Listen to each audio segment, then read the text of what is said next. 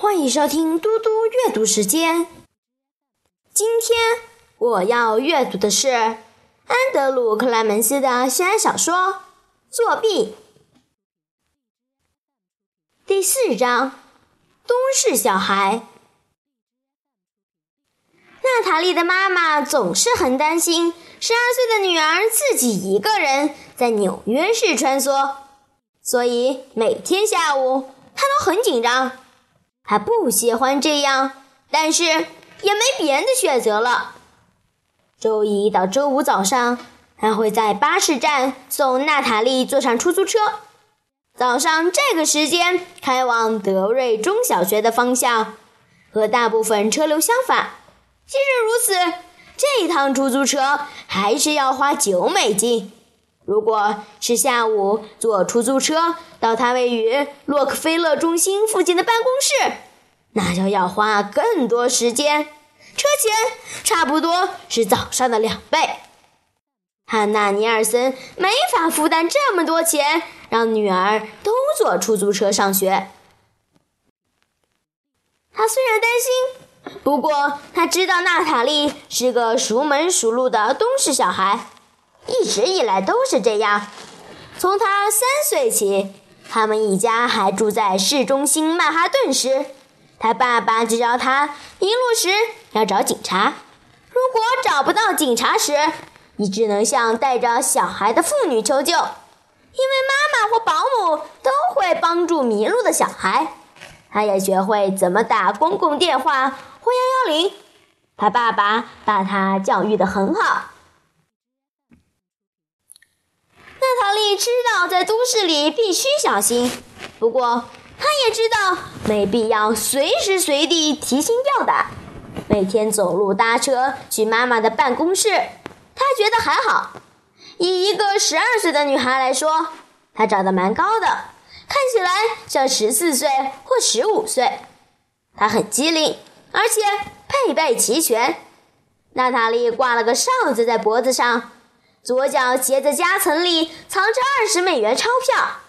汉娜·尼尔森也让女儿带了一只紧急用的手机，只要按一个键，就会发送短信给警方、给办公室里的妈妈或者给弗瑞德叔叔。弗瑞德·尼尔森是他爸爸的表弟。自从爸爸发生车祸意外之后。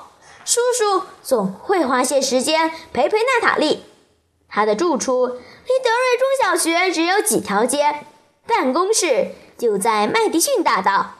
如果娜塔莉遇到任何麻烦，他可以很快获得帮助。不过，妈妈还是会每周一次提醒娜塔莉一些基本原则：如果有人骚扰你，就大声叫，快跑。绝对不要进入轿车或厢型车里。如果有人让你靠近一点，就要往反方向跑，一定要走在人多的主要道路上。万一有人抓住你，就咬他、抓他、踢他或大声尖叫，想尽办法挣脱，然后快跑，不断寻求帮助。用手机打幺幺零，不要搭完全没有乘客的公交车，也不要搭太挤的公交车。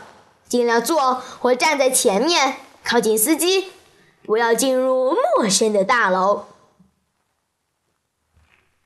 跟所有的都市小孩一样，娜塔莉也进化出一种雷达，它会快速扫视前方的人行道。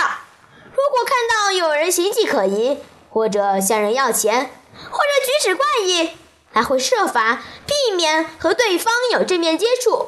如果遇上了，他可以过马路到另外一边，当然得要时机刚好能过街才行。以他十二岁的年纪，再加上好几年在纽约市行走的经验，对娜塔莉来说，如何避免麻烦几乎已经是她体内的自动化功能了。但是，不可能每件事情都在计划之内。有一次。巴士上的一个妇人对着娜塔莉的背包喊叫，像是在斥喝一条想要咬她的狗。娜塔莉很害怕，但她保持冷静。当司机大喊说：“喂，这位女士，闭上嘴，否则就下车。”这个妇女就下了车，对着街角的一个垃圾桶尖叫。还有一次，娜塔莉怀疑一个戴墨镜的高个子男生在跟踪她，从七十九街到七十二街，再到百老汇大道的公车站，他一路走在他后面，还跟他上了同一班车。娜塔莉实在害怕极了。她觉得这个男生在墨镜后面的眼睛正盯着她。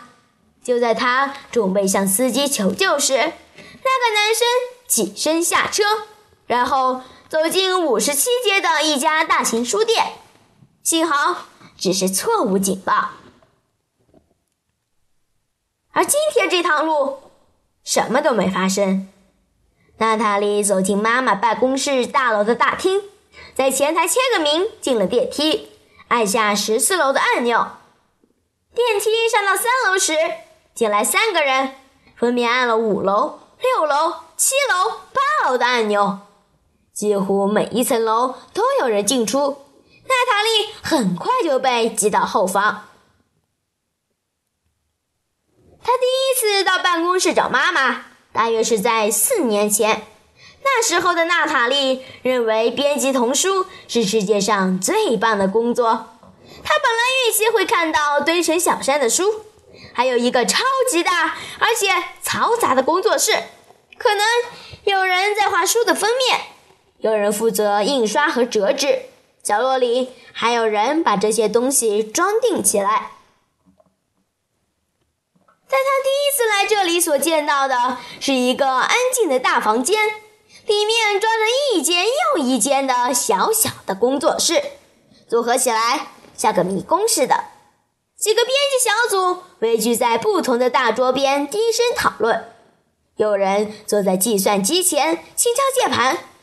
这里的确有很多很多书，叠放在众多书架、箱子、书柜里，不过都是已经出版的书。